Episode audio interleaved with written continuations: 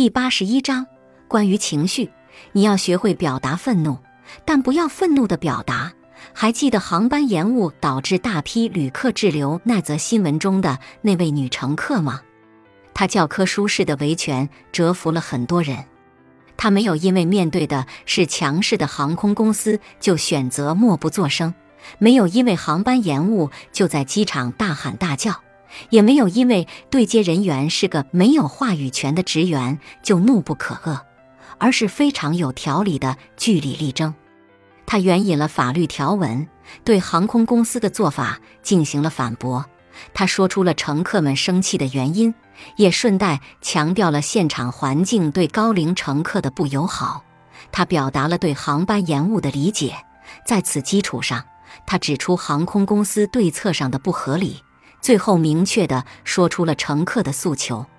比起在气势上占据上风，更有价值的是守住教养；比起在音量上压倒对方，更有意义的是解决问题。生活中难免会有计划赶不上变化的时候，难免会有突然和意外，这时候更要沉得住气，以解决问题为优先选项。不要让愿意倾听你的人被你的坏情绪污染。不要让本可以解决的问题因为你的臭脸而被打上了死结。真正厉害的人从来不说难听的话，所以表达的时候一定要平静，否则即便你一个脏字不带，即便你扯进了天下的正义大旗，对方也很难接受。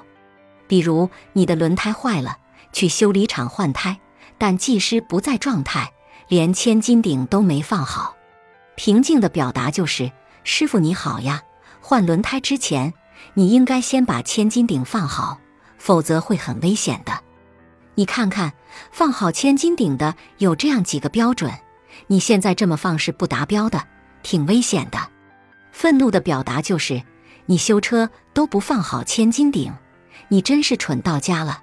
你是哪个师傅教的？你是不是说明书都看不懂？”比如邻居停车太靠近你的车位了，你上下车太困难。平静的表达是：咱们停车的时候能不能稍微靠右一点点？您压着左侧的线，我上下车实在是不方便呀，麻烦邻居了。愤怒的表达是：你会不会停车呀？车位都是你家的吗？只顾着自己方便就不管别人死活了，什么素质啊？我多年的经验是，素质高的人，就算错在别人，也不会轻易动怒，而是会非常客气，甚至到了尊敬的程度，让别人挑不出一点毛病来，让别人开开心心的改正。高素质的人遵从的逻辑是迅速的解决问题，而不是浪费时间和情绪去辩对错、争输赢。怕就怕情绪上头的那一刻，你忘了对方是谁。忘了自己的身份和处境，你竖起浑身的尖刺，猛戳向对方。你只顾着飙出狠话，只顾着提高音量，却忘了自己到底想要什么。到底是想吵赢这场架，还是想把问题解决了？就好比说，你走在马路上，大衣突然被溅上了泥水。如果你当时暴跳如雷，那么就会耽误当天的行程。如果你立即去抹那团泥，那么衣服一定会被搞得一团糟，不妨就直接去你要去的地方，把大衣晾起来，然后专心去做你该做的事情。等泥巴晾干了，你再去处理，就只需轻轻弹几下就好了。同样的道理，如果你想发表一下个人看法，那就尽量把带脏话的、感叹的、片面的、不客观的、需要看具体情况的、自己想当然的部分都删了。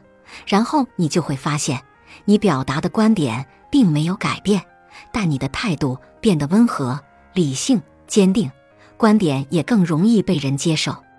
你要强大，而不是强势；你要平静地表达愤怒，而不是愤怒的表达。